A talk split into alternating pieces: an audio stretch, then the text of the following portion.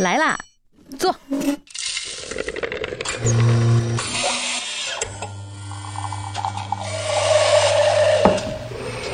您的半拿铁，请慢用。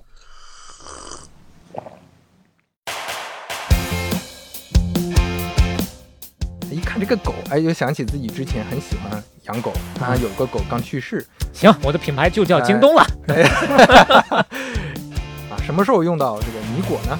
不是饿了才吃吗？可可能你想不到，可能涉及到当地的民俗活动。哎，他打的是阴间的场景，上供的时候啊，上供的时候，哎呦我天哪啊！啊，那你看这个这个摆放的形式啊，嗯感觉就是一个牌位啊，这个这个大楼就像一个牌位，然后旺旺旺仔就是一个祭品啊。啊 他在春节前夕啊，推出了一个广告语，叫“过年没有旺旺，新年就不会旺旺哦哎呦，”。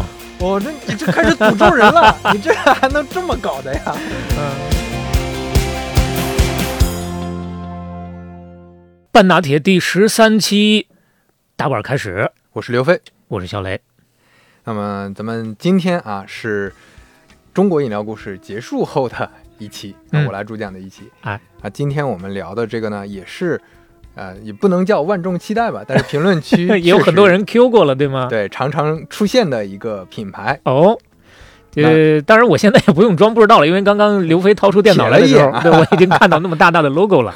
不过也是刚刚知道要讲这个品牌而已啊，对，今天我们要讲的就是旺旺。旺，旺旺嗯，那我们还是啊，时间先回到呃不是很遥远的清朝。嗯，清朝呢，在泉 州不是这个很遥远，在泉州这个地方啊，嗯有一个姓蔡的家族啊，嗯一直是啊、家世显赫，嗯是当地的一个贵族啊。泉州这个地方不得不说，我还挺喜欢的，我之前去过一次，是吗？是非常好的一个地方，在二线城市里啊，是风景宜人，而且那个地方文化底蕴都是很深厚。呃，我感觉下意识的觉得宗族的文化应该也挺有沉淀的。对，然后这个蔡氏家族啊，在清朝末年的时候，有一个叫蔡文道的人，嗯他带着三岁的孩子蔡系举家到了台湾嗯经商。啊，就在那边是是八大菜系里头哪一个呢？这个菜系的系呀、是那个戏剧的戏。哦，那个菜系呢，在日本统治时期啊，那到后来就台湾被日本人占领了嘛。嗯日战时期呢，他经营造纸厂，也做得还不错。嗯然后呢，蔡系的儿子蔡氏，这个氏呢是一个人字旁，一个士兵的士，嗯，也叫蔡阿氏，就是那边的方言嘛，会加一个阿字儿哎，啊。就显得更亲切一些。蔡阿氏呢，子承父业，做金属回收行业，他做的非常好，就比之前的造纸厂还要好。嗯然后就转去做电影行业了。啊，这跨度真的都挺大的呀。开办了中央戏院，而且这个戏院人家不是演戏啊，很多人就说这个，呃，蔡系的儿子是搞戏的，不是，他是放电影的呀，正儿八经哦放电影的。他是中央大戏台的那种感觉。哎，对他取得了非常多的日本电影在台湾的首映权，然后因为当时咱们说日战期嘛，嗯那个时候日本文化已经有点渗透到台湾了，所以嗯当地台湾老百姓也看得懂啊，这电影也都比较熟悉，当时就非常火呀。他甚至做到能和跟那个东宝公司合作，哦，东宝公司可能看日本电影的时候，开头可能会有印象。多多少少有印象啊。嗯这个东宝公司，那人人家确实是日本最大的，甚至一度是亚洲最大的电影公司之一啊。嗯啊，它包括那个哥斯拉系列、哦黑泽明拍的电影也都是东宝出的，嗯，然后午夜凶铃系列，什么樱桃小丸子、蜡笔小新、名侦探柯南、火影忍者，全都是东宝的你看看大公司。大公司。然后这个中央戏院这个业务啊，从六十年代、二十世纪六十年代上了正轨之后，这个蔡氏觉得说我继续要开拓业务，开始经营什么游泳池啊，开始经营食品厂，这个时候就出现了。哦，这个食品厂叫宜兰食品厂，因为台北附近有个地方叫宜兰，嗯啊是以地名命名的。是一个地名。然后他甚至还私人捐赠了台湾第一座公共图书馆。哦，而这个蔡氏呢，他的夫人叫陈昭，是陈氏的家族啊。你一听家族就知道啊，这也是家世显赫的。又是有底蕴的。人家拥有的是很多，也是那个制造业的产业，塑胶，甚至还是上市公司啊，上市公司的千金。哦，那所以呢，咱们就说这个蔡氏他有两个儿子，六个女儿，这里面的小儿子，在一九五七年，咱们的主角出生了，蔡延明。哟，说到第三代，终于出来了主角了。这个主角呢，那我们从主角的视角去感受一下啊。这主角啊，首首先爸爸妈妈咱们讲过了，嗯家世显赫。大姐蔡成江是旺普建设董事长，哎，姐夫是中山医院院长啊，哥哥是神旺饭店集团董事长嗯，啊，就是就是一家的孩子给安排的明明白白的啊，都有个什么长能当一当。当然，这背后可能也都是人家自个儿奋斗出来，对吧？所以你感觉从他的视角看，就是这个叫什么，就标准的富二代，嗯。就可能是富 N 代啊，就是大家族啊。然后这个蔡延明呢，他因为啊他是最小的一个，那最小的一个家里这么多孩子呀、最小的一个肯定就是备受宠爱，嗯，所以他从小一直受宠，而且他因为受宠，再加上他自己性格的一些原因，他就整个人呢有点叫什么桀骜不驯，哦，特别喜欢在街上逛啊，他有点纨绔子弟那个意思了。有啊，点那个意思，嗯不喜欢上学，就喜欢在街上逛，他自街溜子。自己有句名言叫什么？街上一年啊，书读三年，就是街上我一年见识的东西啊，啊。你们读书三年都学不来。这就读万卷书不如行万里路的意思啊。他很讨厌所谓外省人。哎呦，啊，就是他其实因为是那个前几代就移民过去了嘛，他啊自己是台湾人，自诩为台湾，呃，这不能用本省人嘛这个词儿了，就是啊本省人嘛。嗯。但当时呢，国民党带去了很多外省人嘛，嗯。所以他当时很讨厌外省人，是为什么呢？是因为他爸爸蔡氏啊，之前做生意的时候被人坑过，嗯。尤其做，尤其是在白色恐怖那个年代啊，哦。当然台湾那个时期，他被抓进去，在监狱里待过，就是被外省人搞的，哦。所以他爸就一直秉承着，我都不想跟外省人说话了，我都做生意，我也不跟他们合作，这也在蔡延明心里留下了一个啊很深的烙印。嗯。蔡延明虽然说他是个纨绔子弟啊，但是人家不笨，挺聪明的，嗯，那在中考的时候，数学差点就满分了，但是国文不行啊。这个所谓国文啊，就是语文，而且他这个国文就是普通话或者国语嘛。哦，但是这个呢，因为他他们家族里说的那肯定都是闽闽南语，嗯所，以他这个国文不行，那你过不了关，去不了好的高中。哎呦，这跟大家一般的认知还真有点不一样啊！一般都会觉得数学学不好是正常的，他不用功 哦。结果呢，他在数学上面有天赋，哈哈，哎，语言功底差了点儿。然后他就后来还抱怨呢，说这就是因为我爸的关系啊，就嗯怪我爸。啊，我爸说不要跟外省人交流，那我这学 国语都学不好了，这学习不行了。然后呢，上了这个高中，这是个普通高中，估计也不太高兴啊。嗯上了之后，跟那个教官军军训的时候就跟教官起了冲突，干起来了。然后干完之后退学了，主动退学，我老子不上了。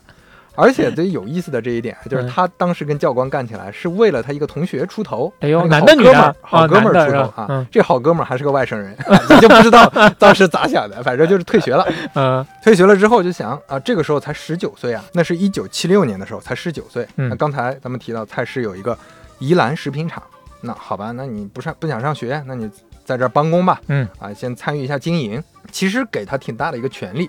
OK，那我们讲的今天的主角蔡延明的这个从商之路啊，就就从十九岁开始了开始了。哎，在一九七七年的时候啊，二十岁的蔡延明就已经成为宜兰食品厂的总经理了。哎呀，这去也就是象征性的锻炼了一年，马上上位啊！哎，那那一年，说实话，他也没怎么好好学，就觉得这我都我都懂，早晚看就明白啊。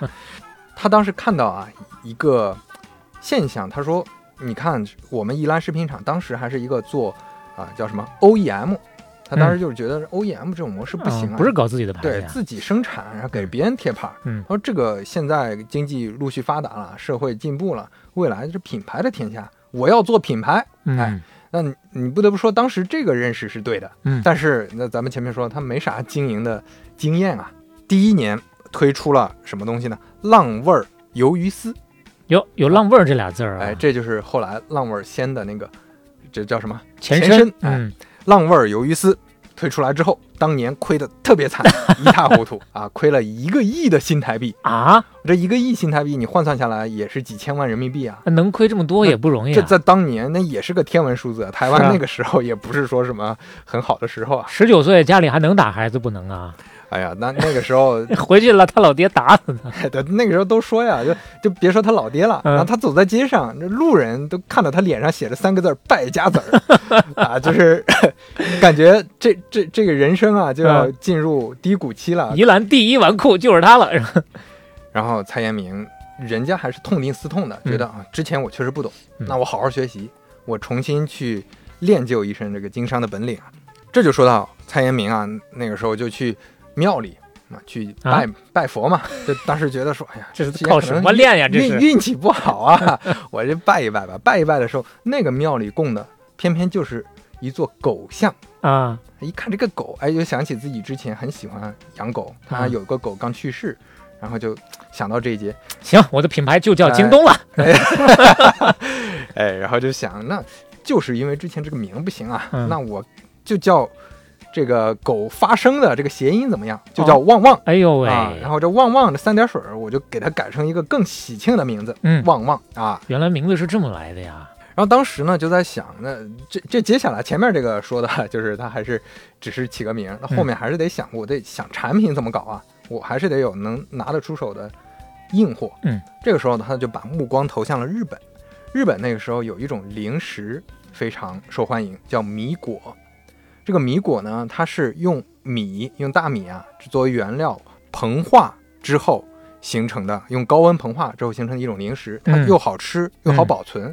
这米果相当于是一个品类，这个品类下有很多分支。嗯然后他当时呢，去找日本一个米果大师啊，这个大师是当时米果的在日本很头部的一个企业的老板，这个老板叫真纪作，他嗯找这个真纪作拜师学艺。但是真纪作当年六十四岁了，一看这个毛头小伙子，我不想跟你交流。是，你看大家可能都看过那个纪录片儿，呃，《寿司之神》啊，那要收徒弟嗯，是吧？你先给我洗碗洗几年啊，再去捏饭团捏个几年。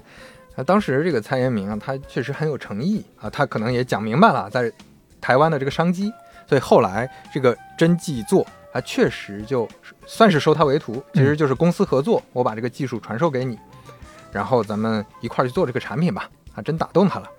然后这儿就要提到这个真纪做，他做的这个米果是一种什么呢？是一种特殊的产品，这个产品是日本早年间从中国传过去的一种食品。哦，这个食品说起来跟咱们还跟咱们的老老家还都有关系，跟山东有关系山东和天津常见的一种食品叫煎饼。啊，煎饼这个食品呢，传到日本之后啊，他们稍微改了一下发音，也有可能是因为当时传过去的它是一个方言的发音，嗯。所以在日本的发音啊，最近我学日语了啊，所以我会发这个音，啊，来来来。叫三饼。啊。三饼就很像煎饼嘛，啊。但这个三饼到了台湾之后就改了，叫鲜贝。哦。哦所以鲜贝就是日本煎饼，原来还不是自己单独取了个名儿，其实就是从那边译过来的，哎，就是音译过来的。哦，然后咱们这这就说到他把这个技术引入了之后，一九七九年就开始用这个旺旺和旺仔开拓台湾的市场了。嗯，这个时候就真的获得了非常大的一个成功。咱们说获得成功的一个很重要的基础就是他找对了场景。嗯。啊，他在台湾最开始就找对了一个非常好的场景，但这个场景在大陆不常见，反而啊，什么时候用到这个米果呢？不是饿了才吃吗？可可能你想不到，可能涉及到当地的民俗活动，哎，他打的是阴间的场景，上供的时候啊，上供的时候，哎呦我天哪。祭祀啊，啊，台湾那其实这么一说，大家很容易就联想到福建啊，尤其那个渔民，嗯。你像妈祖文化，对吧？嗯？，当时祭祖，他们的祭祖可能跟咱们不一样，咱们可能也就是清明过年祭一下，他们一个月可能祭两次的很多地方。嗯。那祭祖的时候啊，台湾那边就有习俗，要祭米制品，就米糕，类似这种东西。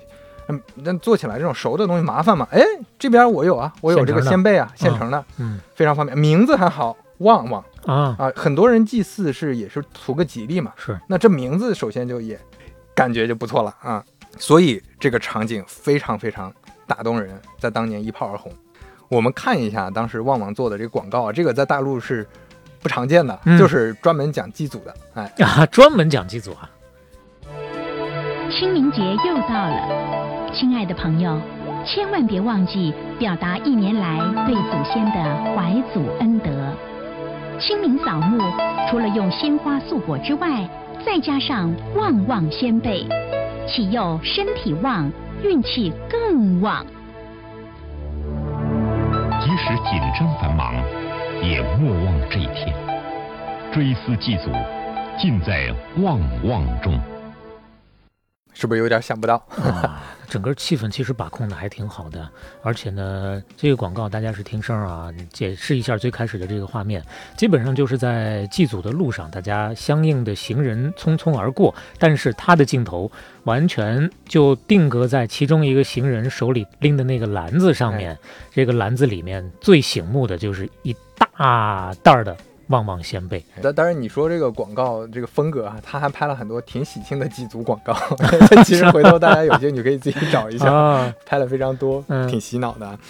呃，我们就说回蔡延明，他其实后来还是非常感恩他的老师的。就在后来这个旺旺做大之后啊，他还把这个真迹做的半身雕像放在公司里纪念呢。哎呦哦，这旺旺之祖了，这就有点旺仔这个形象，其实很多人也都把都都知道旺旺和他关联的是旺仔这个形象。嗯，但是旺仔这个形象其实早在一九七九年就已经定下了，就在当时发第一批的旺旺先辈的时候就有这个形象了。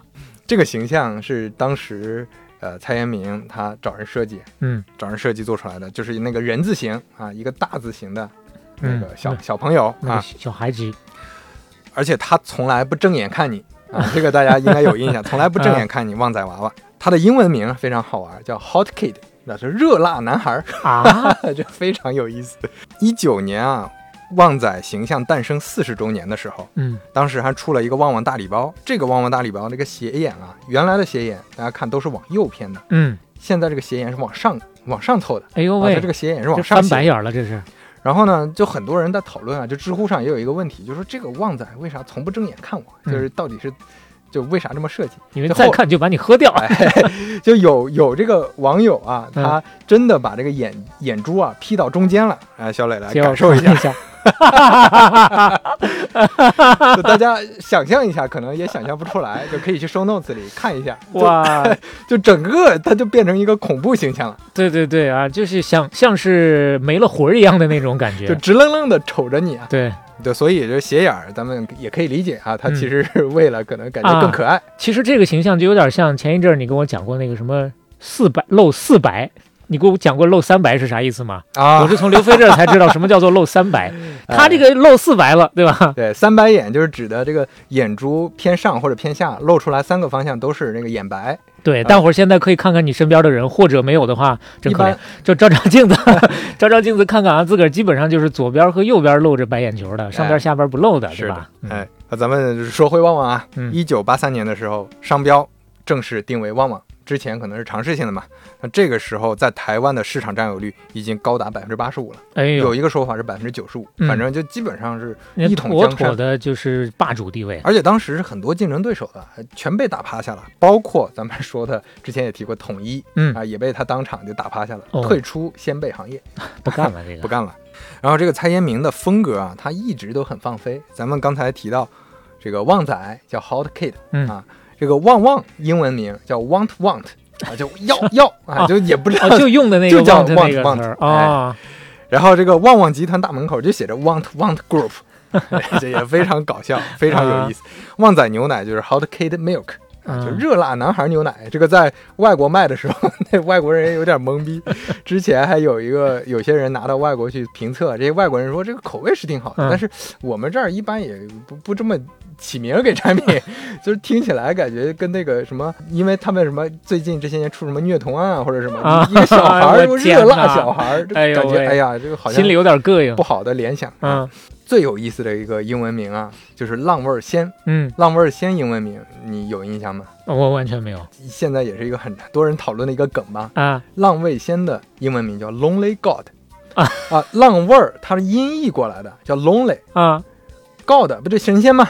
就孤独神仙，哦，这个意思啊孤，独的神仙，就那就真的是前半音译，后半啊，对，搞笑所？以非常好玩。就嗯就搞有一首歌叫 Lonely God 嘛，它啊的中文名就叫浪味仙。啊 这样啊，呃，后面我们陆续的能慢慢感知到啊，蔡延明不光是说他很放飞，他其实确实有很很深的这种营销功底。嗯，他其实也是一个非常厉害的营销人。有一句话叫什么呢？叫“企业不炒作就是木乃伊哎呦，”啊。这句话谁说的呢？农夫山泉的钟闪闪说的。我以为是他说的呢。这这句话放在这个蔡延明身上，也完全啊，匹配完全合适。他这思想就有点天马行空那种感觉，感觉就是营销奇才。那个时候呢，蔡延明在把台湾生意蒸蒸日上的同时，跟康师傅当时那四兄弟一样啊，也看到了大陆这片市场了。嗯，那个时候慢慢开放，他早在一九八九年非常早的时候就在大陆注册了旺旺的商标。嗯，一九九二年进军大陆，直接在大陆开始办厂。而且他这个打法跟别的也不一样，人家其他的做法可能是先建厂，再什么招标，呃有了这个销售网络，再开始卖嘛。嗯他不是，他是先砸了一千万打广告，那个时候厂都没开始办呢。哦，然后等这个广告打下去之后，先从台湾运货，嗯先在当地试啊送，就直接在当地送，送完之后啊，大家受欢迎才啊开始投产。他哇，投产的第一个地方是哪儿呢？湖南长沙，嗯，而且是长沙下面的一个地方叫望城。哇 塞，这个望是那个望远镜的望，啊但，是这个也是个谐音嘛。蔡延明一看这地儿，这地儿好，这扒着地图选的，这是。啊，这是现在也是长沙下的一个辖区啊。嗯这个望城投产了第一批的啊旺旺鲜贝，当年就获得了二点五亿的销售额呀。哎呀，还得说大陆的市场大。呃，当时鲜贝这么成功，那又遇上说你不光是台资厂商啊，中国大陆也很多大大小小的工厂嘛，嗯都挤进这个市场去跟他抢市场嘛。就这零食市场，鲜贝已经打响了。呃，对我们说到任何一个品类都会有这种情况。然后那些中小厂呢，用低价策略，呃，当时据说有康师傅为首的两百多家企业都在做米米果，嗯啊，这个市场米果的价格就一直一路下跌啊，刚开始是五十元一公斤，后来就跌到了三十元一公斤，就一直往下跌。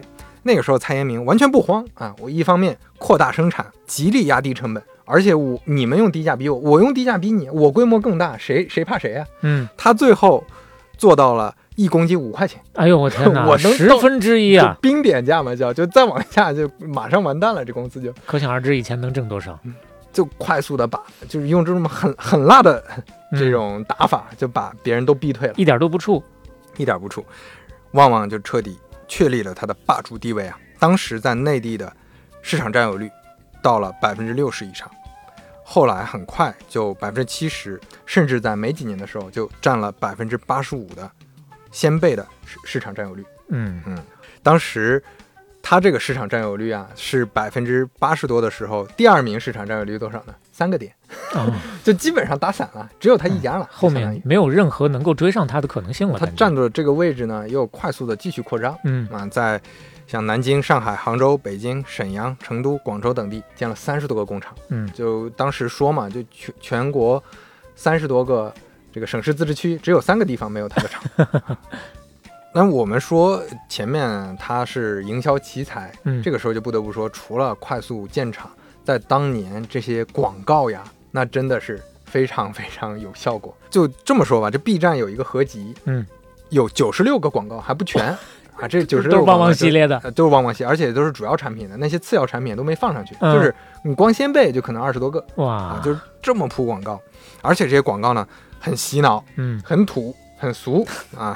啊，但是现在看图，那个时候说不定还挺 fashion 的呢，谁知道呢？对，那个时候看可能 它这个广告形式是很很新颖的，啊。但是洗脑程度啊，哦，那是一直持续以来的，就跟现在这些有一些品牌这不相上下的。恒源祥，羊羊羊，哎，就那种类似的，咱们先看几个啊。来，早晨起床第一件事，大喊一声“旺旺”，爸爸，旺！旺，你旺我就旺，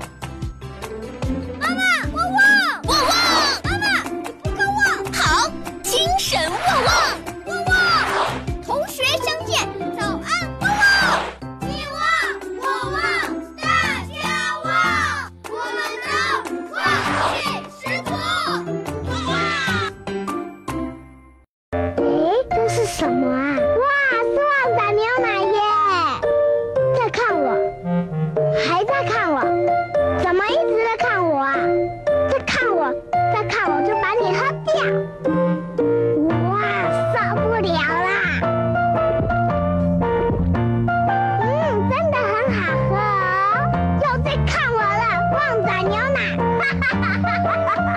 后面这个广告真的是，我敢说几乎所有人都印象深刻，对吧？这基本上跟我们前面说的叫什么“农夫山泉有点甜”嗯和什么“怕上火”和王老吉是都能排上对这对名次的。张嘴就来，再看我就把你喝掉嘛。然后前面那个广告可能不熟悉，但是这里面那个你忘我忘大家忘嗯，啊，也是当年铺到全国各地五湖四海大家都知道的一个广告 slogan 词儿。啊哎，那我们简单说一下后来旺旺推出的单品，一个就是还是很多的哎，一个就是旺旺雪饼啊啊。，一九八四年。本来我会觉得鲜贝和雪饼可能是同一时期的产品啊啊，结果还是稍微晚一点，但其实也算同一时期了，嗯就晚个五年嘛。嗯，那都是米果产品，相当于啊，一个是甜一个咸嘛。嗯，一九九四年旺仔小馒头啊，啊，二零零二年 QQ 糖，旺仔 QQ 糖，旺仔 QQ 糖，嗯，旺仔 QQ 糖啊，有一个广告实在。我看了之后，我都不知道怎么评价，就嗯真的是太魔性了。我给你看一下啊，来我这旺仔可可糖呢？我吃了，你骗我，你牙吃了没有？你怎么吃呢？你也没有牙齿啊。我可以用抿的。我也可以用抿的啊。哎，我的旺仔 QQ 糖呢？哇，这个好可爱呀、这老头儿老太太演的也特别的好啊，这你就说可以用抿的这个，我是没想到都能进广告词儿。抿这个词儿我还以为是就咱们那儿的方言呢，是方言没想到是台湾很多地方哎的可能都会用到这个方言。对啊，就特别有意思，就挺魔性的 这确实，你要是看很多广告，中间有这么一个，你肯定印象深刻。但是呢，我刚一直在想，咱也不知道，咱也没有，还没到那个没牙的阶段，用抿的到底能不能把这玩意儿给抿化喽？那咱就不知道感觉可能够呛吧。一九九六年，嗯，旺仔牛奶啊，哎这个大单品出现了。其实你看也挺早的，嗯也挺早的。当时据说旺仔牛奶啊，还是液态奶中唯一得到国家保健食品认证的产品的。啊，它里面添加了叫什么 DHA 多元不饱和脂肪酸，能能促进大脑发育。其实它也是面向儿童市场。啊，那符合了当时的什么标准吧？应该是你而且也符合当时的趋势啊！嗯你别忘了，我们前面讲，不管是娃哈哈还是其他的品牌，那几年就是保健品啊，啊，保健品打天下。对，我们说到旺仔牛奶，就不得不说到三年六班那，不知道你有没有印象？哎呦，那三年二班是周杰伦，三年六班哎是李子明。哦，我给想错了。哎，你想的就是周杰伦了 是吧？对呀、三年六班这个李子明啊，可能没有周杰伦出名，但是也很出名了。看了这个广告就知道啊，那我看一下。请注意，三年六班李子明，李子明同学，你妈妈拿了两罐旺仔牛奶要给你。哇，你妈妈好爱你哦。我好爱你。宝贝，这是你喜欢的旺仔牛奶。妈妈，我爱你。这就有点无厘头了，我天哪！就是上着学上着学，妈妈突然送来了两罐哎旺仔牛奶。这个大喇叭里刚说的时候啊，这个小孩子啊，露出了不可察觉的自豪的笑容。那旁边同学全都羡慕的要哭了。然后他最后上音乐《妈妈我爱你》之前呢，是他奔向母亲，一边奔跑一边痛哭的，对，眼泪 感动的，眼泪飘啊哗的流的这么一个场景。我的天哪，这确实有点无厘头啊！对，这个虽然说没有前面那个什么把你喝掉很火，嗯但是在当年也是引起了一波热潮，大家觉得这个太魔性啊！那接下来还出了什么呢？旺旺碎碎冰啊，这个也是童年记忆啊。哎，这个碎碎冰就是那个哎啪掰断，中间很腰很细那个、哦，那个棍儿啊，冰棍儿哦，我们也叫冰棒，那叫碎碎冰啊，哎那个叫旺冰棒嘛。对，那个旺仔碎碎冰嘛。嗯，我们前面其实看了这么多广告啊，你就发现策略非常成功，就各种魔性的剧情、洗脑的台词。不过这个咱们要简单提一下，你还不能只靠说洗脑，或者说这种剧情很魔性来吸引人。对，它毕竟它是属于消费品。呃，关键对，咱们上次也提到了，像那个还记得吧？娃哈哈非常茶饮料，嗯啊，那这个就没留下印象。是所以这就是你记住广告了，不记住品牌没有意义。但是你会发现，旺旺这个做的非常成功，这不得不说蔡延明在这方面还是下了功夫的。你你想想象一下，回想一下前面这个广告，嗯它跟小孩儿首先结合的非常紧密，嗯全是小孩儿。另外呢，就跟这个旺旺旺仔这个形象也结合的很紧密，它有一个非常容易辨识的一个吉祥物，嗯一个、呃官方的 logo 形象。嗯那很多人就快速的把它跟旺仔，哎，那个不就是那个广告里那小孩那个喝的东西吗？能快速关联起来，非常成功。他在大陆就没有做那个祭祀场景，一点都没做，嗯因为他准确的判断了大陆可能不是像台湾有这么一个场景。是文化背景还确实有差别。最后啊，咱们就要说到旺旺把他这个魔性啊洗脑这件事儿，还用在了他内部文化建设上。哎呀，我们接下来听一听旺旺的社歌，社歌名字叫《大团结一定赢》。这个呢，一点五倍速体验更佳啊！我们欣赏一点五倍速的。有缘相聚，团结旺旺，努力工作，精神旺旺，绝对发挥自己，拿出自信心，满怀激情，共创未来。旺旺是我们人生大舞台，旺旺人大团结，用心用心，大家要合心来打拼。缘分天注定，自信靠自己，大团结一定赢。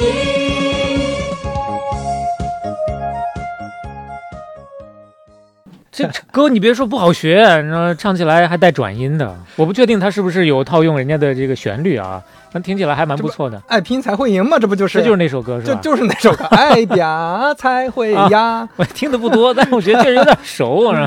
对呀、啊，那。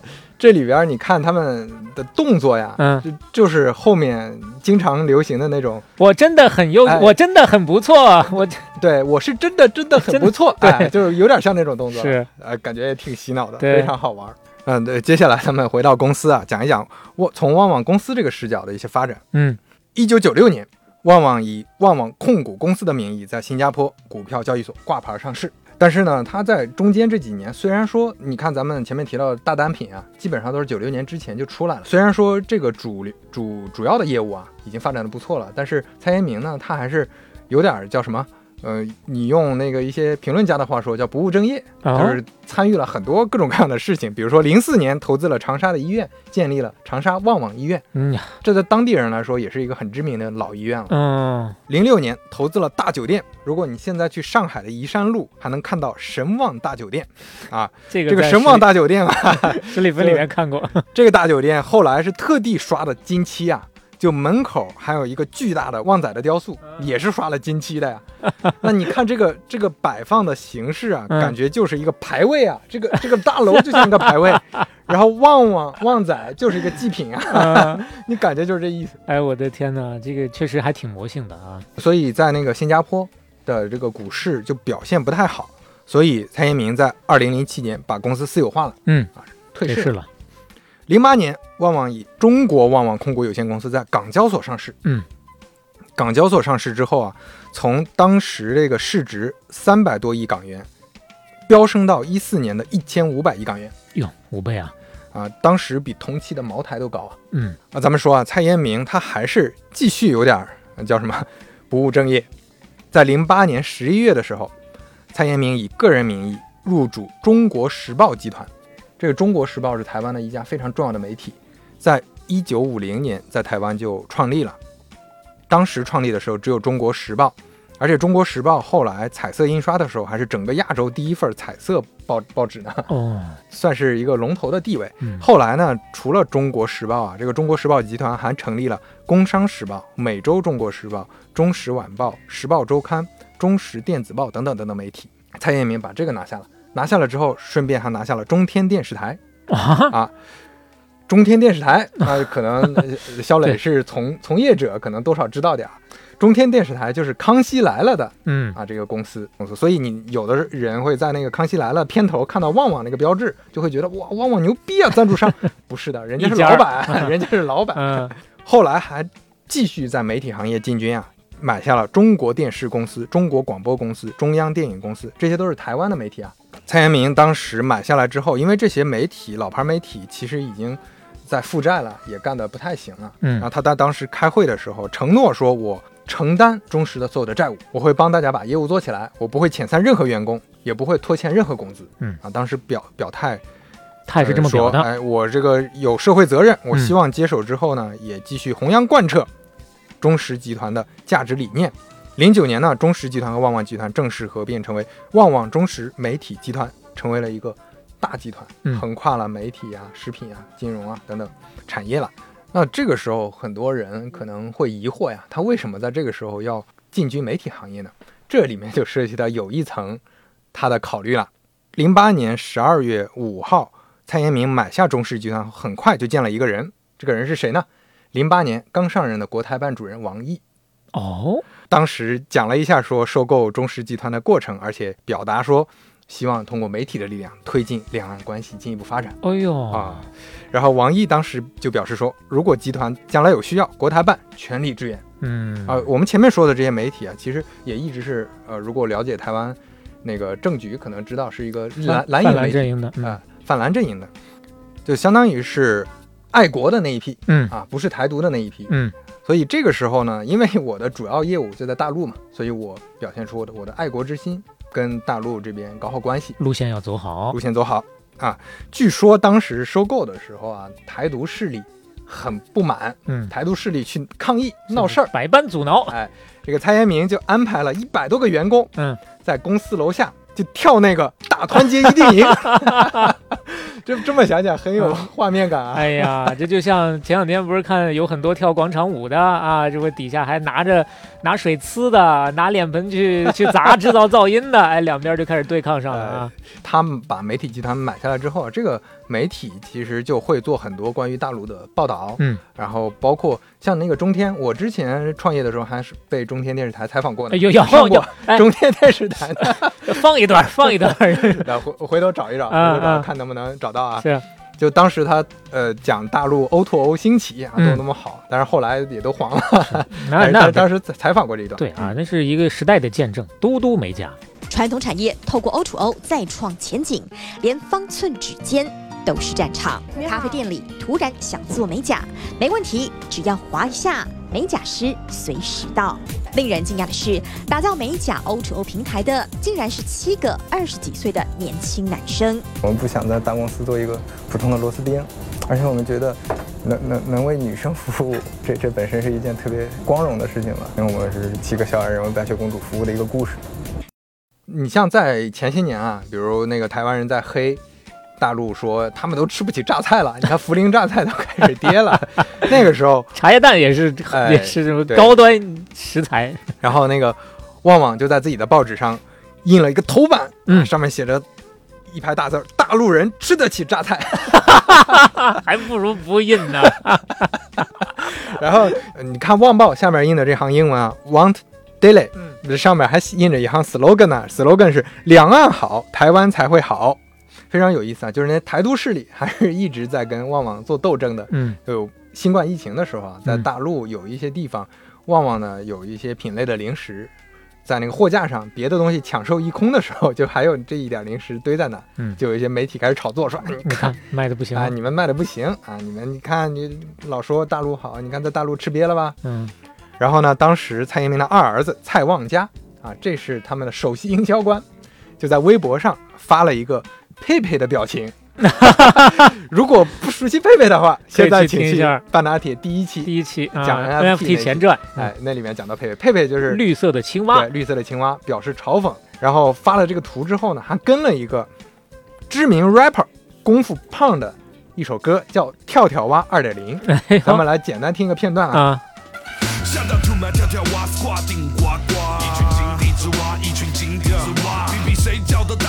谁更嘻哈。一群井底之蛙，一群井底之蛙，相爱相杀，相互揭发，相互揭发。一群井底之蛙，一群井底之蛙，你比谁吹得大，吹到肚皮爆炸。一群井底之蛙，一群井底之蛙。想当初说乐听 my idol，我知道 life struggle，我知道你能够感受到啊，特别具有说唱界相互倾轧的那种 特征。对，这 但就是放在这个场景之下呢，哎，也确实能够表述他的这个中心思想。哎，就是你们都是井底之蛙，嗯你们什么都不懂、嗯啊。好，关于旺旺的这个主要的发展，我们先告一段落。嗯我们就要讲到接下来很多媒体，如果你去搜啊，或者去看很多评价，都会讲旺旺在差不多二零一四年之后就遇到了严重的瓶颈期。嗯，而且其实就我们的印象来说，我不知道肖雷你什么感觉啊？就可能我们小时候吃旺旺的东西，喝旺旺的东西比较多，是长大了之后就很少了。对，然后身边呢，确实也都能看到，说实话，在餐厅里也都能看到旺仔牛奶。嗯，但是呢，也没看到其他的一些产品，嗯，对吧？其他的产品，现在这些年我能够接触到的场景啊，其实跟前面整个的中国饮料系列当中的一些像八宝粥、像一些奶的场景是一样的。线下超市过年送礼，给家里有小孩的时候带一个旺旺大礼包这种场景，嗯，但是自我消费的时候似乎是越来越少了。咱们就要说到二零一四年的时候，那个时候鲜贝和旺仔牛奶确实开始销量下滑了，嗯有很多经销商开始解约，然后这就要涉及到说那几年吧发生了什么事情，咱们分四点来说。哦，第一点是消费者的环境发生变化了。嗯，首先鲜贝啊、雪饼这些是膨化食品，那那个时候健康概念已经开始那个变成大家比较关注的一个事儿了。那添加剂很多的这些零食不是特别受欢迎。你对比一下就知道，同样是零食，那几年出现了一个品类变得特别火，什么品类？坚果，啊，坚果就是在那些年开始火的哦啊，大家用坚果当替代品。复原乳呢，同样也不是那么受欢迎，因为同样的啊，对于消费者来说，它有更多的选择了。你也想一想，其实从一二年到一五年那些年，就是鲜牛奶和酸奶开始变火的那些年，那我也有替代品了。另外呢，对于复原乳来说，咱们前面讲那个乳制品的时候，其实简单过了一下，复原乳它不是那么健康，而且非常甜。嗯你看它的配料表里啊，它其实做法就是我先浓缩，浓缩之后再泡水嘛嗯，泡水加一些添加剂。它的配料里面有百分之八十的复原乳，这个复原乳是由水、全脂奶粉和炼乳构成的。加完之后呢，还要再加水，再加白砂糖，再加食品添加剂，再加炼乳香精。它的含糖量是非常高的。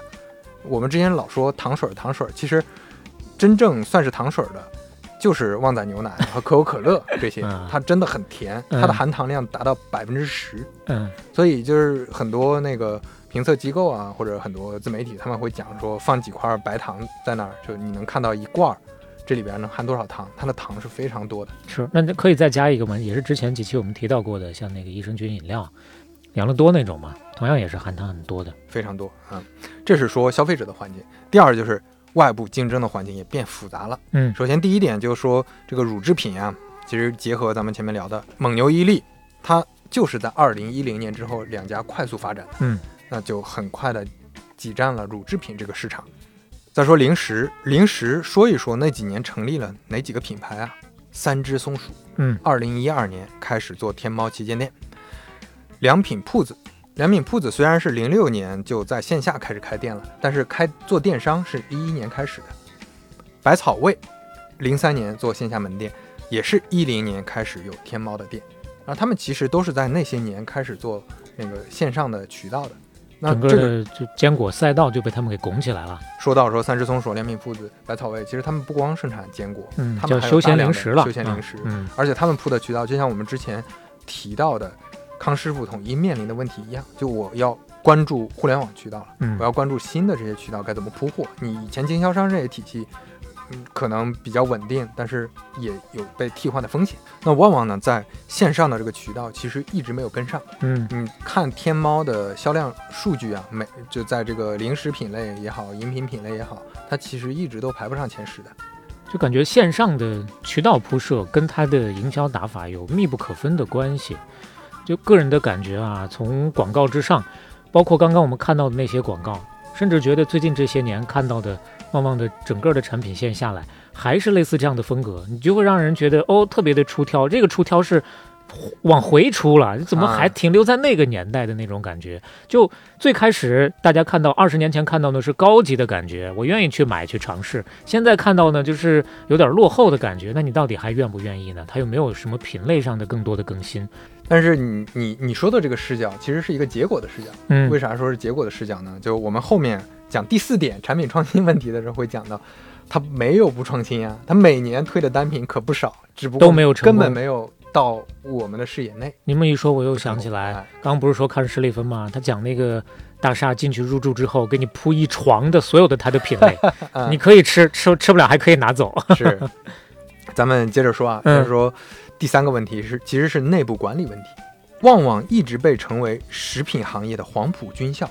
哎呦，就，甚至我在很多这个做食品的朋友，嗯，呃，跟他们交流的时候都会提到，旺旺就是黄埔军校。我招产品经理，就那个食品行业产品经理，就只从旺旺招。嗯就旺旺它能培养出来很好的人才，包括喜茶等等这些新品牌，它也会招很多旺旺的人。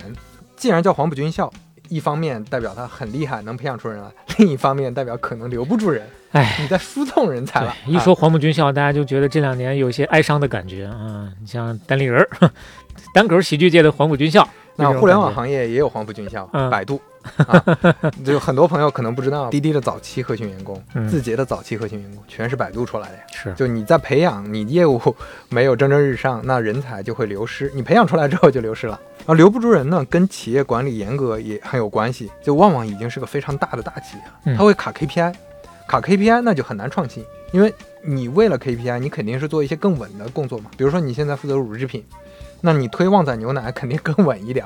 你更能完成 KPI，你去推一把更多精力推一些新产品，或者说在新产品上下更多营销的功夫，可能效果不一定好，尤其在短期内啊，那你可能要为自己的季度、年度 KPI 负责。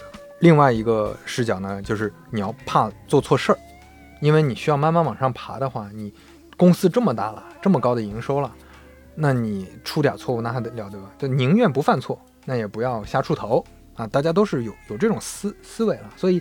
有想法的、愿意创新的人就流失了，这个还真不是我的猜想啊。这个我找到了一个旺旺高管后来自己对媒体说的话，他原话是这么说的：“嗯、旺旺最大的特点是任何竞争对手都学不去的，太乱了。就是让旺旺陷于打乱仗泥潭的，正是旺旺根深蒂固的以自我为中心、以业绩为导向，而不是以市场、以消费者为导向的错误观念。嗯、啊，他是这么说的一句话。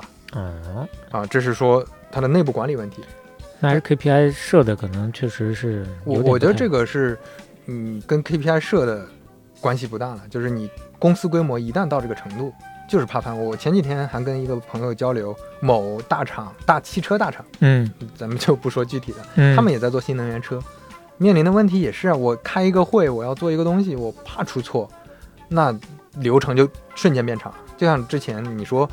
达能是故意恶心，娃哈哈，可能也不是故意恶心，就公司大了，就是官僚起来。决策链长起来之后呢，效率就保证不了了。那咱们就说到刚才提到的第四点，嗯，产品创新的问题，你不能说他没有努力。二零一七年，旺旺推出了五十多个新产品，哎呦，覆盖了咖啡、果汁、米酒、能量饮料、速食米面，基本上咱们前面提到的品类，什么康师傅、统一他们做的事儿，全都跟进了。一八年的时候，还推出了更多新品，在新品里。说几个具体的例子，比如说长得像美元的鱼烧啊，什么？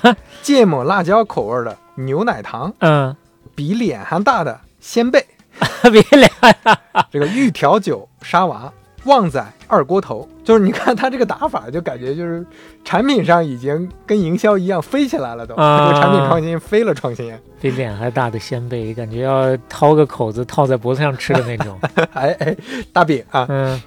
一九年的时候，旺旺几乎也是每个月都有新产品上线啊，就做什么麦片啊，做什么点心酥啊、糖果呀、乳酸菌饮料也都在做，然后还做了呃相对成功的吧，就像邦德咖啡啊，这个是相对成功的一个，我也没听说过，嗯，是相对成功的，嗯，比如说婴幼儿的辅食贝比玛玛，啊、什么玩意儿？高品质的女性品牌 Queen Alice，嗯，辣味儿爱好者的个性品牌 Mist Hot。那他做这些副品牌，基本上就抛弃旺旺的这个品牌效应，要从零开始了，这感觉、哎、有这个意思。嗯，其实这些年一直在努力啊，他开发了很多这样的新产品，我们就看一个新产品的广告啊，感受一下啊。嗯，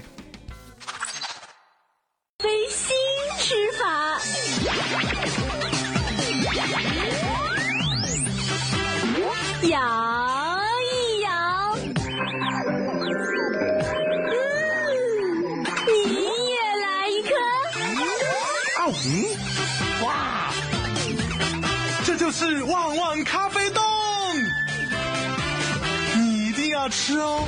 旺旺咖啡冻茶冻，这他妈也太飞了吧！这我都不知道怎么解释，就弄一个像是桶装面的那个桶，然后所谓的这个咖啡冻呢，其实就是像果冻一样的东西，哎、你把它撕开，把这个果冻扔到桶里面，桶里面已经提前撒下了一桶的类似于面粉的东西，哎、就是你。滚一滚，蘸上面粉儿 啊，果冻蘸面粉，那当然不是面粉了，果冻蘸什么粉儿？就这么个什么玩意儿啊？这是对，就是玩法大于产品的一个体验了已经。嗯，而且这个不知道你有没有注意啊？这个代言是薛之谦，薛之谦是 啊也这也挺有意思。薛之谦嗯早期 年轻的薛之谦，早期广告还是挺符合他个人的这个风格的。他这带做这种广告合适，比较飞的广告对啊，这些都没有特别成功啊。旺旺之前还表示过自己的专门做研发的呀，做产品创新的人员超过一百五十人，一年产生新品一百个。但是这反而就说明这不是个好事儿啊，就你没有打出来的能打的产品啊。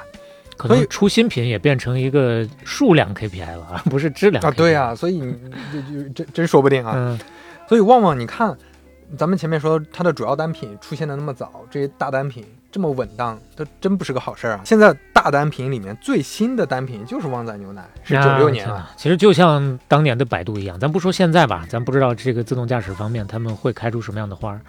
嗯，那当年的百度也某种意义上都是荷兰病嘛，啊，活得太好了，光靠这个不用怎么费功夫的事情，我就能好好的养活自己，所以创新就受到限制。是这个意思。还有一个啊，特特别想提的一个，也是很飞的一个产品。一九年的时候，你看这么近的一个产品，咱们都完全没听说过。嗯旺旺推出了一款果味儿的饮料，叫梦梦水，做梦的梦。啊，这个梦梦水就是促进睡眠的，十啊五块钱，零糖，适宜睡前饮用。后来呢，就有一些媒体开始说有点违规，主要是啊它是呃中国的食品安全法里面有一条规定说，对保健食品之外的其他产品不得声称有保健功能啊。哦，你说促进睡眠啊，缓舒缓压力啊，什么讲了很多这个用处。后来他怎么解释的呢？他说我这里面有菊花呀，我这里面还有点茶叶呀，啊，就我能助眠啊。那那你就感觉这个有点喝 茶助哎呀眠，就不老靠谱了。所以我在搜集资料的时候看到，基本上从零四年开始，一直到一四年后面这段时间，啊、这十几年媒体你搜的标题基本上都是“旺旺还能旺下去吗？”嗯，基本上都是一些负面的评价。尤其在零四年，其实旺旺这个很飞的广告就受过一次严厉的批评啊。当时他在春节前夕啊推出了一个广告语，叫“过年没有旺旺，新年就不会旺旺哦”。哎呦，哦，这你这开始诅咒人了，你这还能这么搞的呀？嗯，破坏游戏规则了。对，这不是游戏，就这就是你 让消费者反感啊。哎，这我刚好昨天呢看到有一个路边的广告，某一家的，我没仔细看是哪家的装修的广告。你装修，我送你空调；你来找我，我送你空调；你不找我，我送你的邻居空调。我觉得哎啊，这个挺有意思的。虽然不是完全一个思路啊，你看换一个思路，感觉就让人觉得感受不一样。对你说的这个没问题，但是嗯我说我我说这个广告它已经有点诅咒的意思了。是是是不买我，你别忘了你 啊。嗯，那这个就感让人感觉他急了啊，旺旺急了。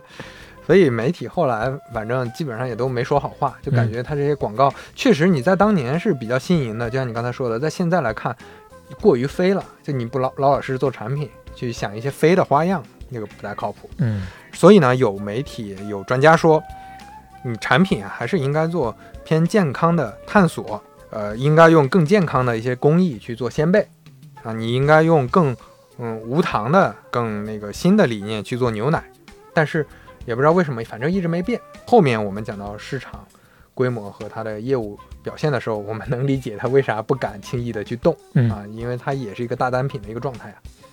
最后我们总结这个产品创新啊，就可以用这么一个事儿来总结。就之前旺旺在天猫旗舰店设置了一个板块，叫“你没吃过的旺旺”。当时很多人就说啊，你没吃过的旺旺，那就是你没印象的旺旺新品。这就说明你确实这些年没啥进步，嗯还是靠那些单品。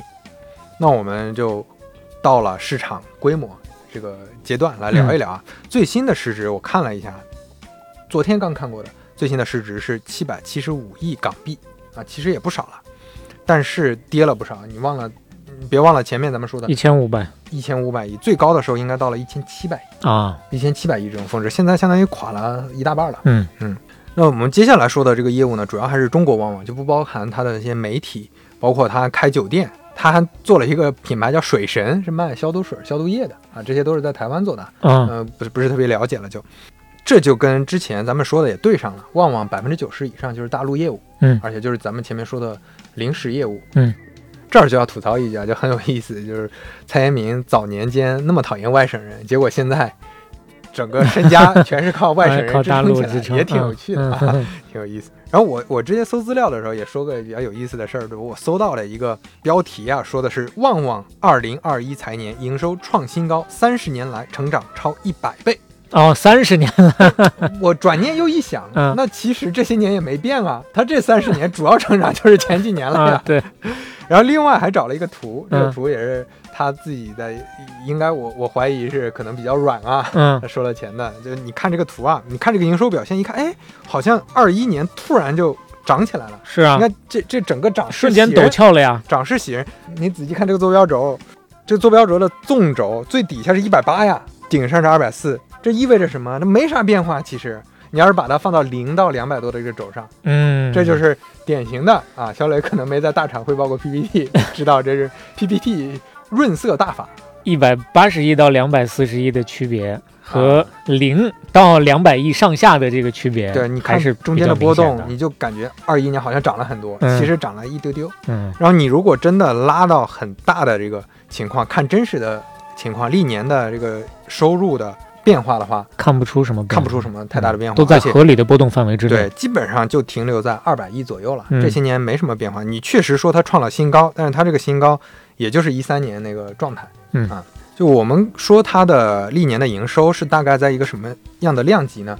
基本上跟统一差不多量级的，就跟嗯康师傅还差很远，但是跟统一是一样的量级，这个比我想象的还是高的。嗯就刚才也提到了两百多亿的样子，其实两百多亿再加上他们每年四十到五十亿的净利润，其实也算很头部的企业了哦，它其净利润还蛮高的呀。啊。其实没有下来，嗯没有想象中那么糟糕。那当然，前面咱们说是瓶颈期，确实也是瓶颈期，因为没有变化。实在动不了了。对，但是嗯，我们可以说它是增长的瓶颈，它不是说现在要干黄了，嗯啊，根本没有到那个阶段。所以很多媒体唱衰说，旺旺已经不旺了，旺旺已经完蛋了，不行了，这家企业什么，其实还远没到那个程度。跟自己比，基本上还是原地踏步。可能跟市场的形势比，或者说当年在市场当中的地位，以跟现在的地位比，大家可能会有一种错觉吧。而且确实，就像你说的，这就要提到中商产业研究院的一个数据显示啊，一六到二零年，仅仅四年间，我国的休闲食品行业市场规模从八千亿涨到了一万三千多亿嗯啊，这个年复合增长率到了百分之十二啊，那嗯相当于这个复合增长率往往是没有赶上的。还是咱们前面说过，其他一些品牌的，你像椰汁品牌啊，呃，市场在扩大，但是呢，它就是这么大了。对，就像咱们前面说的椰汁、椰树牌椰汁和露露嗯啊，这这几个植物蛋白饮料，它就是差不多这些受众了，没有再涨过了。嗯那我们看一下这个营收构成啊，基本上就是三大块儿。这三大块儿里，二分之一乳制品，而且这个乳乳制品里边啊，基本上百分之九十以上就是旺仔牛奶，哎呦，旺仔牛奶还是占最大头的呢。最大头的，嗯它基本上相当于整体营收的二分之一。嗯然后剩下的两块儿几乎平分，就各占四分之一。一块儿是休闲食品，嗯这个休闲食品呢，就是呃各种各样的，按照它的占比排序，分别是糖果、QQ 糖、碎碎冰、小馒头，还有一些豆制品啊，基本上依次是这么排下来的。哦，鲜贝和雪饼是单列的。鲜贝和雪饼是单列的，因为它太太大了。哦，米果类产品是占四分之一，剩下的这些休闲产品占四分之一这样啊。啊，差不多是这么一个状态。而且嗯不管是我们说的鲜贝、雪饼、碎碎冰、QQ 糖、小馒头，啊，它全都是早年单品啊。它嗯现在基本上你就相当于还是有完全依靠这些单品在撑着，所以你也能理解为什么前面销量啊、营收没啥变化。哎，确实有点想不明白，就是它出了这么多新的东西，最起码在营销上都没有看到它发力。那没有看到，就说明发力至少没发到我这儿，那就说明他自己也没觉得其中任何一个单品值得我去好好的打一打。这就有有可能这涉及到前面说的内部管理问题。你如果说一年开发这么多单品，嗯那你的营销预算 肯定也是分散的呀。嗯啊、业务的情况我们也暂时说到这儿了，差不多就是这个状况。那我们聊一聊蔡延明他的个人生活，也挺有意思很精彩应该是稍微啊八卦一下。嗯蔡延明的大儿子，刚才提到他的二二儿子，呃，蔡旺佳，嗯他是那个首席营销官嘛，嗯但是他的大儿子是他最器重的蔡少忠。蔡少忠呢，当时安排去新加坡叫加拿大国际学校读高中，然后这个高中读完，蔡延明就说：“你别读了，你还是之前他那个理念，你嗯上学没啥意义，没有用去走在路上看人去。啊。现在不用上街了，现在你进公司给你安排啊。”十九岁，同样是十九岁，啊加入了中国旺旺。然后当时呢，蔡少忠还有点不高兴，因为身边的小朋友大家都 都上着学呢，你让我干这个。然后，啊、蔡延明这么讲的，说，等你啊五六十岁的时候，你还可以去上大学，我这个老师，我还能在旺旺待多久啊？啊，你得趁我还在的时候好好带带你啊。嗯后来蔡少忠认同了这个理念啊，嗯他回忆说，好像是不上学对他影响也不大。哎呦天哪！啊，那这个也很合逻辑啊，毕竟蔡少忠学的是管理学啊，嗯你在学校能学到管理学，那你就是去企业里管人才能学到管理学。是多少学管理学学完之后，一个人都没管过这辈子。直接一腿扎进泥里，似乎更能锻炼力量啊。哎，那蔡少忠成长起来之后呢，三十三岁就成为了旺旺媒体所有产业的总负责人了。嗯啊，就咱们前的前面提到的，收了那么多的电视台什么的，都给他儿子准备的。哎，所以他一直在管理这个旺旺的媒体行业。二零年左右的时候开始做金融行业，是国票金控股的副董事长。嗯国票金是那个里面旺旺是大股东，这是台湾的一个金融企业。所以你从现在的现状看啊，蔡少忠就是一个标准的二代的接班人。嗯啊，跟前面咱们提到的宗馥莉啊，是宗庆后的标准的接班人是一样的，哦，还没接班呢。还没有完全接班。那这位老师确实在旺旺待的时间是不短了呀。是不短了啊。那蔡延明呢，在一六年的福布斯排行榜中，就以六百四十六亿的身家是中国台湾首富。嗯二零年呢，开始有点往下跌，因为前面咱们提到了港股市值还是往下跌了嘛，嗯所以那个时候排到第三。二二年呢，阿福布斯排行榜是台湾中国台湾的第四名嗯啊，差不多也是反正在头部吧，就也就是跟郭台铭这几个大佬抢了。咱们再说，刚才说到了他两个儿子啊，但这两很多媒体就以为他就是大儿子、二儿子的参与产业，其实不是，他不只有两个儿子，嗯很多孩孩子的很多孩子。这就说到他的家庭生活是什么样的呢？嗯在二十岁的时候他就结婚了，啊。他结婚三年就离婚了，而且离婚的时候就觉得这个婚这个婚结的太不爽了，啊。而且就觉得不结婚就不会离婚，他有这么一个理念，所以他是单身主义啊，而且是单身主义的践行者，哦，女朋友很多，嗯嗯。但是就不结婚了。他之前就在自传里面就说过，我年轻的时候是个 playboy 啊，是个花花公子，所以他一直有大量的女朋友。目前呢，他稳定关系的是七个女朋友，嗯，然后有十几个孩子，最小的孩子呢还是在一零年左右出生的呢。行吧，这事儿咱也评价不了啊对，看家庭他到底能不能真正的平衡好嘛。这就说到蔡延明很，他在一零年的时候啊，就用二十五亿的新台币买了台北东区的一个叫中和羊毛大楼。这个大楼拆除后重建，建了地下五层、地上十四层，十七户。就给自己家里的这些所有人住啊。当时媒体就说，这个就是他全家人所有家族搬进去一块住啊，这就是那么一个地方。嗯。啊，就感觉他在这个家庭生活上是非常不走寻常路的，哎也就听听听也挺有意思的，挺马斯克的，就是所以很多媒体干脆就直接讲，那马斯跟马斯克不一样，那就是七个老婆呀，七个嗯老婆住一块儿，马斯克也不是七个老婆住一块儿的，嗯嗯嗯 人家正儿八经一夫一妻啊，哎也挺有意思的，嗯。就是又有有一个很很有意思的一个家庭生活，嗯，很不走寻常路，这也你从他之前做营销做企业的这个方式上，其实也可见一斑。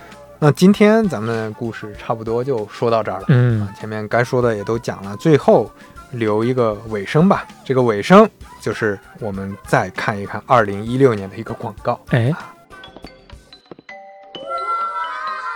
大家好，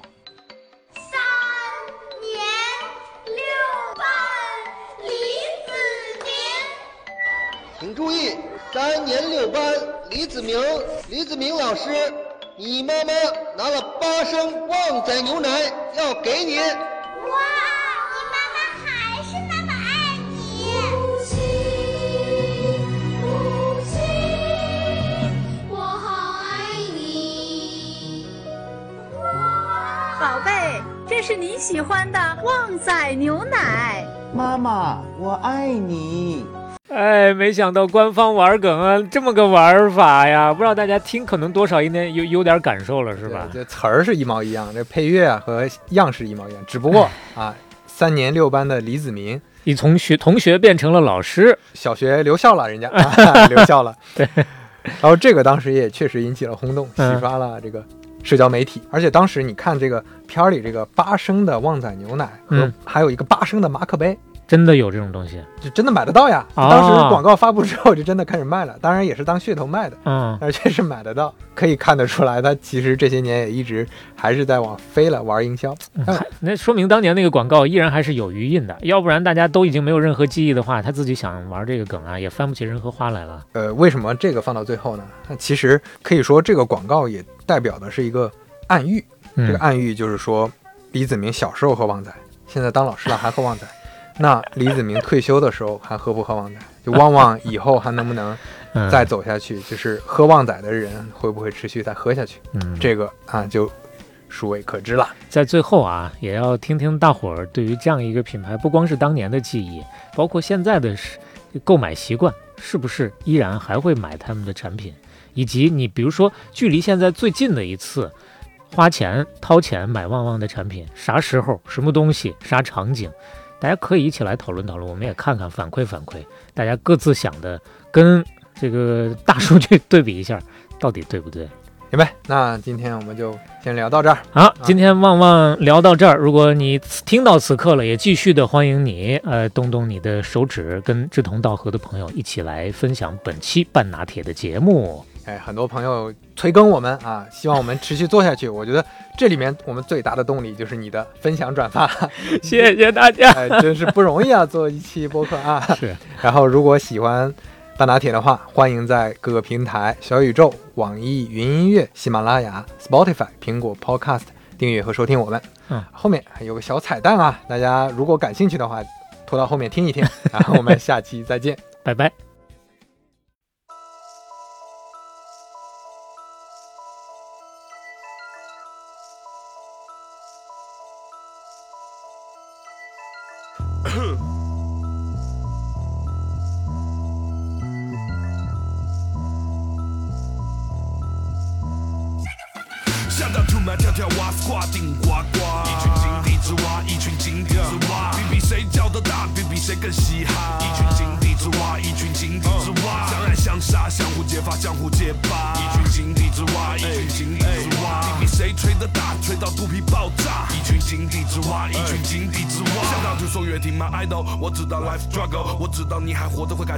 是个 trouble，一个个像冤大头，为偶像名利发愁，在网上演着打架，你条件攀不下楼，你还真挺逼真的，别把爸妈气昏了，他们辛苦做人教会你黑粉一生了，我只想说更多真的，无所谓我外，我只想让更多中文说唱不用学国外，我只知道真的 MC 一直都在，知道有人想来我的土地偷菜，兄弟 no lie，我还背着花呗的债，但是再穷我的仁义理智信不卖，要换个频道再零七三幺，我的歌在黑着心里下了冰雹，小鹰击巴是因为你的命好，我的正气凛然从来不怕你的音效，出门跳跳蛙挂顶呱呱，一群井底之蛙，一群井底之蛙，比比谁叫的大，比比谁更嘻哈，一群井底之蛙，一群井底之蛙，相爱相杀，相互揭发，相互揭发，一群井底之蛙，一群井底之蛙，比比谁吹得大，吹到肚皮爆炸，一群井底之蛙，一群井底之蛙，一群井底之蛙，几匹海群之马，不明情况的群众已经难辨。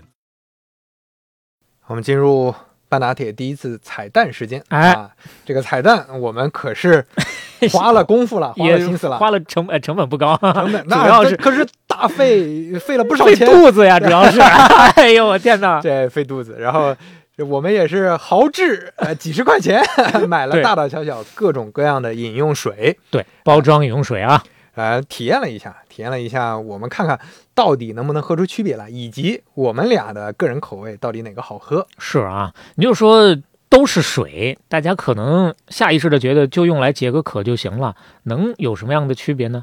但我们真正的把它放到一起喝的时候，就发现确实胀肚子。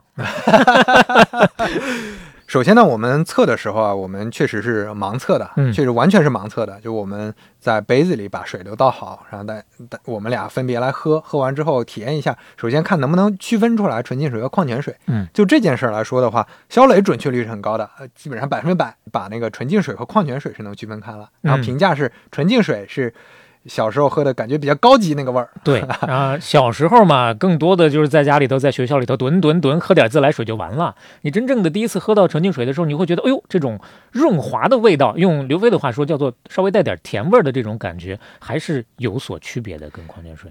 我的准确率就稍微低一点，可能我估计百分之六七十。我个人的感觉是因为刘飞现在各种水，包括整个的饮料品类喝的都要多一些，所以已经习惯了现在的这些水的口感了。至少我们可以推理出来说，纯净水和矿泉水，因为它们的制作工艺不一样，嗯确实可能还是口味上有一些差别，差别还是多少有一些差别的。嗯，然后这里面我们俩呢都分别有一个觉得口味很特殊、很复杂的一个水。嗯啊，小磊觉得呢是农夫山泉的那个雪山矿泉水，长白雪，长白雪、嗯啊，就感觉很不一样。